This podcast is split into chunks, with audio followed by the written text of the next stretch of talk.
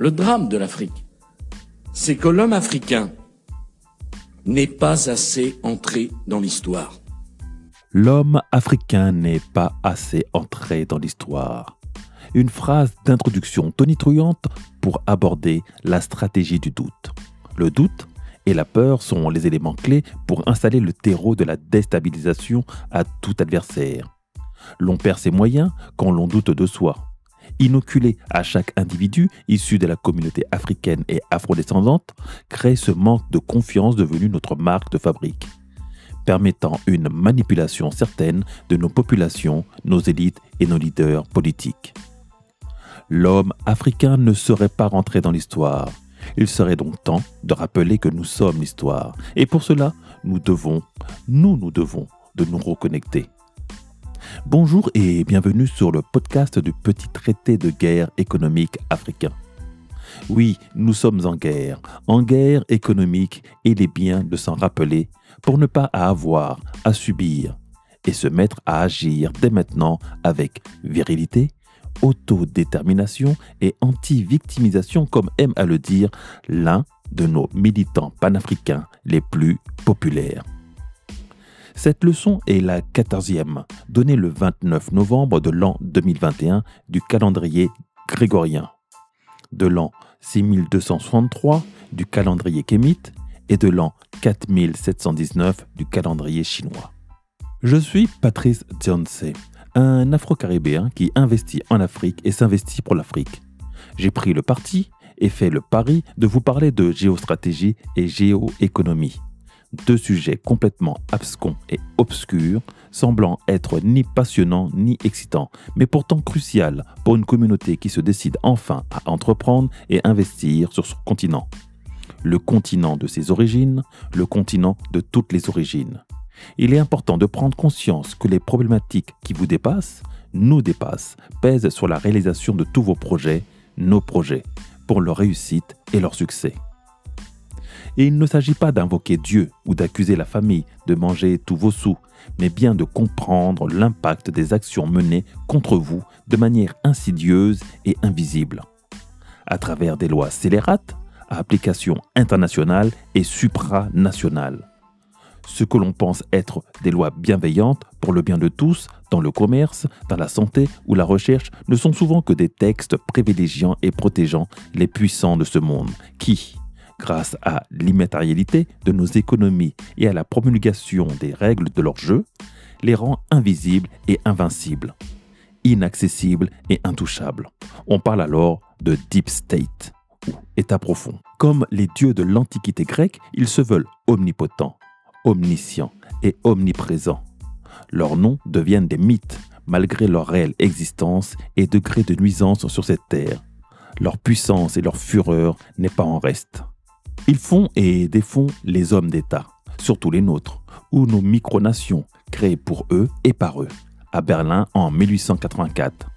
Puis, avec les semblants d'indépendance qui nous ont été octroyés dans les années 60, période étrangement similaire à la fin de la ségrégation noire américaine reposant sur la loi Jim Crow, cela doit nous donner les indices qui nous permettent de comprendre que notre liberté rentre dans une stratégie globale de contrôle et de maîtrise des peuples et de la civilisation noire. Et oui, rien que ça, la stratégie du doute. Ainsi instillée que notre destinée et notre histoire sont désormais entre leurs mains, où que nous soyons sur cette terre, nous sommes leurs obligés ou à leur service, mais de manière volontaire et consentie. Nos contributions sociales, techniques, culturelles et cultuelles resteront dès lors toujours minimisées, voire inaperçues. Mais nous vivons une époque formidable. Oui, formidable, comme dirait le jeune rappeur Randès Stromae. Et même si cela peut donner l'impression d'une approche New Age, oui, notre époque est formidable. Être entré dans l'ère du verso n'est pas étranger quant, quant à l'effondrement du système dominant actuel pour entrer dans un autre cycle où d'autres civilisations comme la nôtre sont appelées à renaître. Je pense surtout au retour de l'ancienne puissance asiatique, la Chine, qui revient sur les marches de ce qui lui avait fait tenir près de cinq millénaires, le système impérial Rien à voir avec le système impérialiste occidental. Il y aura un sujet à développer là-dessus sur ce qui en fait la différence. Le cas de la Chine est extrêmement intéressant et très souvent mal décrypté.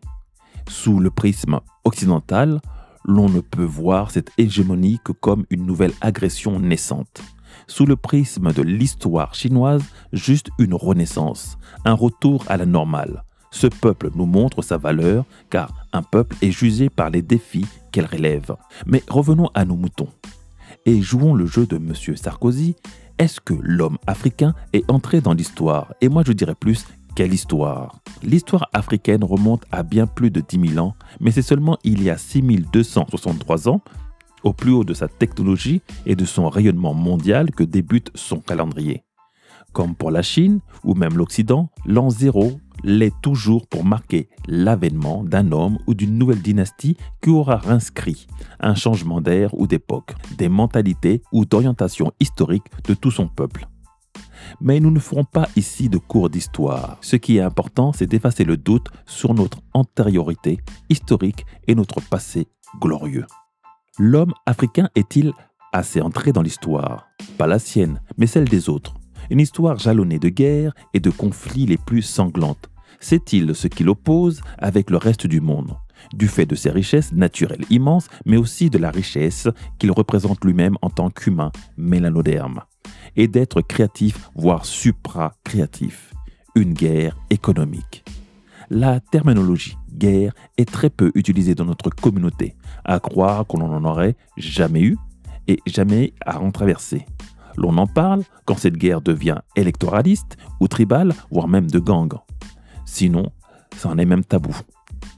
Car nous ne voyons uniquement les violences que nous nous faisons entre nous, mais jamais celles que nous font les autres. Des guerres qui ont été d'abord spirituelles, puis culturelles, diplomatiques, puis économiques. Nous sommes le continent où s'exerce le plus d'embargos économiques, financiers et militaires. L'Africain étant un homme sage et résilient, il les accepte tous sans broncher avec une passivité sourde.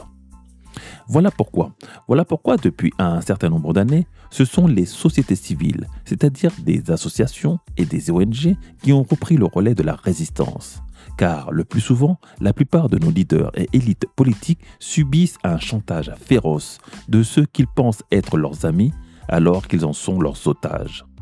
Et pour illustrer cette nouvelle tournure de la résistance, pas plus tard que ce vendredi 19 novembre, des milliers de personnes se sont rassemblées à Kaya pour s'opposer au passage d'un convoi français en provenance de Côte d'Ivoire à destination du Niger. Le convoi a été contraint de rebrousser chemin à cause de l'un des acteurs de la société civile locale, le mouvement Ballet citoyen. Ce même mouvement qui avait chassé en 2014 du pouvoir l'un des commanditaires de l'assassinat de Thomas Sankara. En Afrique, ce sont désormais les sociétés civiles et la population qui agissent quand ce n'est pas l'armée, comme au Mali, avec le colonel Assimi Goïta, qui a dû s'imposer par deux coups d'État successifs pour garder la main sur un pays au proie de la convoitise des multinationales étrangères, toujours épaulées des armées de leur pays d'origine. D'ailleurs, pour le Burkina Faso, la réponse ne s'est pas fait attendre. Tous les opérateurs télécoms locaux ont coupé la data le lendemain de la manifestation afin de rompre la communication et la coordination au sein de ces manifestants.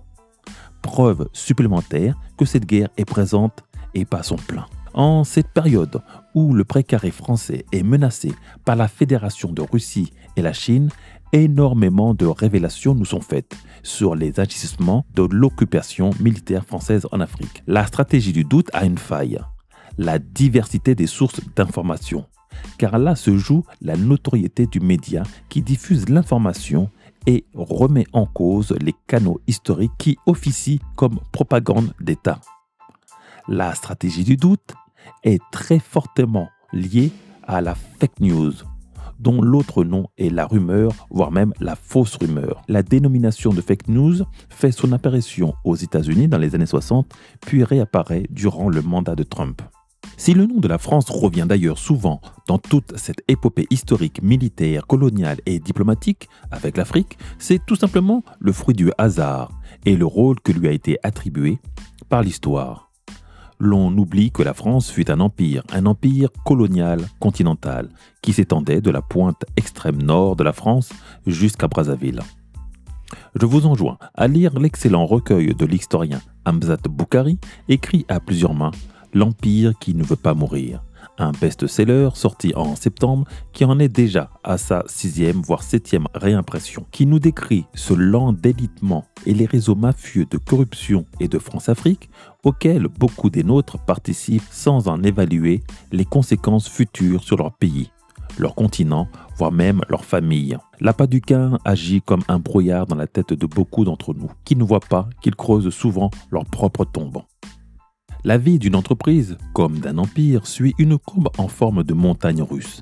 Ce qui assure la pérennité sur le long terme est votre notoriété et réputation, car elles sont les garants de la confiance en vous, vos équipes, votre nation. 60 ans de chaos organisé qui a alimenté un sentiment anti-français qui se propage dans toutes les zones subsahariennes où elle a pu intervenir, est-ce que le jeu en valait la chandelle? Le nom de la France est maintenant traîné dans la boue et sa politique africaine terriblement ternie. Malgré ses derniers soubresauts avec une approche de soft power au sommet de Montpellier, le sommet Afrique-France, le mal est fait et un retour en arrière difficilement envisageable. L'on perçoit dans ces maladresses qui ont perduré durant 60 ans tout l'impact sur une réputation mal entretenue, comme pourrait l'être la réputation de votre entreprise, de votre marque. La réputation est souvent liée au service après-vente, au suivi et à l'attention portée aux clients et aux consommateurs. 60 ans de gabégie économique et d'orgie financière, en plus de résultats plus que médiocres militaires et financières, auront donc ruiné la réputation de qualité et de sérieux de la France au niveau international. Et ça, les Américains comptent le leur faire payer par tant de gâchis. Souvent, l'analyse de nos élites contemporaine sur la défaite de l'Afrique impériale face à l'Occident est naïve. Mais l'une des raisons qui me paraît le plus plausible a été notre isolement face aux gens du Nord et d'Orient durant une trop longue période. Tant que l'Égypte et l'Afrique du Nord étaient noirs, nous étions en contact avec nos bouillonnants frères du Nord de l'autre côté de la Méditerranée. Après la chute de nos empires, faisant face à la Méditerranée, le peuple noir est resté dans son isolement et dans son évolution autre durant près de 600 ans, voire presque 1000 ans, puisque ayant démarré avant l'an zéro du calendrier grégorien. Notre invisibilité dans une Afrique subsaharienne presque recouverte de verdure, de forêts épaisses à beaucoup d'endroits, les villes africaines n'étant pas proches de la mer, mais plus à l'intérieur des terres, les peuples étaient comme invisibles, comme pouvait l'être le Wakanda de la fiction Marvel, mais qui à bien des égards retrace l'esprit et les valeurs africaines perdues auxquelles nous devrons nous reconnecter tôt ou tard. Alors que le Wakanda, leur isolement les, les a emmenés à développer de la technologie et de la haute technicité plus proche de ce que perçoit et comprend l'Occident, les technologies développées par l'Afrique impériale sont tout autres et jusqu'à présent très peu comprises par l'Occident, voire nous-mêmes. Notre approche mathématique a beaucoup aidé dans les innovations actuelles, dans le nucléaire par exemple, avec Raoul Georges Nicolo, aussi inventeur de la télécommande, ou encore l'afro-américain Dr Mark Dean, l'inventeur noir des ordinateurs PC modernes, ou encore le Nigérian, le Dr Philippe Emegwali, le père fondateur du réseau Internet. L'Afrique est à l'aise avec la science. Elle n'ajuste pas le sens de la commercialisation de ses inventions et créations. Elle ne connaît pas la valeur de ce qu'elle produit comme miracle naturel ou intellectuel. Voilà pourquoi, voilà pourquoi le génie noir, depuis près de 200 ans, ne s'exprime qu'en dehors du continent. Alors, l'homme africain est-il assez entré dans l'histoire? De cette phrase extrêmement insultante, méprisante et humiliante de l'ancien président de la République française Nicolas Sarkozy, qui dira plus tard avoir voulu répondre à une autre phrase d'Aimé Césaire déclarant ⁇ Laissez entrer les peuples noirs sur la grande scène de l'histoire. Nous devions comprendre, l'Afrique n'est pas entrée dans le jeu de la guerre, de la guerre économique. Notre monnaie, le franc CFA, est détenue par la France. L'exploitation de nos ressources l'est par le monde avant nous notre éducation et notre formation sont singées sur celles de l'Occident. Comme la plupart de nos constitutions et institutions, nous sommes sous occupation militaire occidentale, russe, chinoise et arabe. Nos ports et nos aéroports appartiennent à des multinationales occidentales et asiatiques. Nos secteurs sensibles, comme l'eau, le gaz et l'électricité, sont détenus aussi par notre ancienne colonie. Nos communications Internet ou téléphone sont aussi aux mains de puissances étrangères, même quand elles paraissent nationales. Et pour finir, ne produisant rien, sans aucune industrie, nous dépendons de l'étranger pour nous nourrir et nous habiller à l'européenne. Nous accumulons de la dette, ce que nous produisons de mieux, une dette exponentielle qui n'en finit jamais, pire qu'un compte revolving. L'homme africain a son histoire et fit démarrer son calendrier il y a 6263 ans, à une époque faste et rayonnante de cette même période sur les bords du Nil. Nous avons, nous avons changé le monde et la face du monde, mais la retourne toutes les civilisations connaissent un effondrement du poids d'un passé trop, voire très lourd, avant de renaître de ses cendres et apporter le meilleur. C'est le cycle de l'évolution, la circonvolution historique, jalonnée de révolutions, des cercles, comme le mécanisme d'une horloge. Sans connaître l'histoire, l'homme croit choisir son destin, alors qu'il n'en est que le fruit. L'histoire est tragique. Son seul propriétaire est le temps comme le disait le professeur Hamzat Boukhari. À cela, je rajoute un proverbe africain. Le temps est l'autre nom de Dieu. L'on peut donc inverser la tendance et surtout nous rappeler notre mission sur Terre. L'on peut alors se rappeler de la mythologie égyptienne et qui, dans bien des égards, est une description du futur des peuples noirs et leur devenir. Le mythe d'Osiris, à bien des égards, rappelle l'épopée du peuple noir. Osiris, né d'une fratrie décrit comme un géant à la peau très sombre et extrêmement beau, puissant et intelligent, il régnait avec bienveillance et amour sur le monde. Il fut assassiné par son frère Albinos VII, qui le découpa entre 12 et 42 morceaux qu'il jeta aux quatre coins du monde. Cela ressemble en tout point à l'histoire des razzias négrières et de la dispersion du peuple noir sur la planète, diminué, maltraité et esclavagisé. Isis, sa femme, à l'image de la femme noire, la femme africaine, nos reines, nos sœurs et nos mères, retrouva tous les morceaux, mais eut plus de difficultés pour retrouver le dernier morceau que retenait son phallus. Le phallus a l'image du courage, de la détermination et de la succession retrouvée. Une fois le corps reconstitué, Osiris reprit son rôle divin et poursuivit sa mission de paix, de cohésion, d'équilibre et d'abondance. L'homme noir a donc toujours été dans l'histoire et à l'image d'Osiris doit retrouver son courage et le courage d'assumer ce pourquoi il est créé. Effacer le désordre et le chaos et ramener l'équilibre.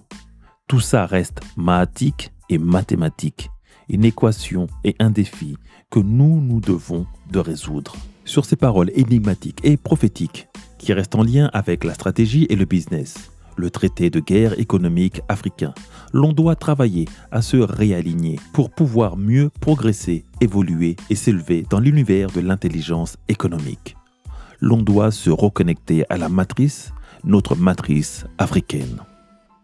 Je suis Patrice Zionce, un Afro-Caribéen qui investit et s'investit pour l'Afrique. Entreprendre ou mourir, nous vaincrons.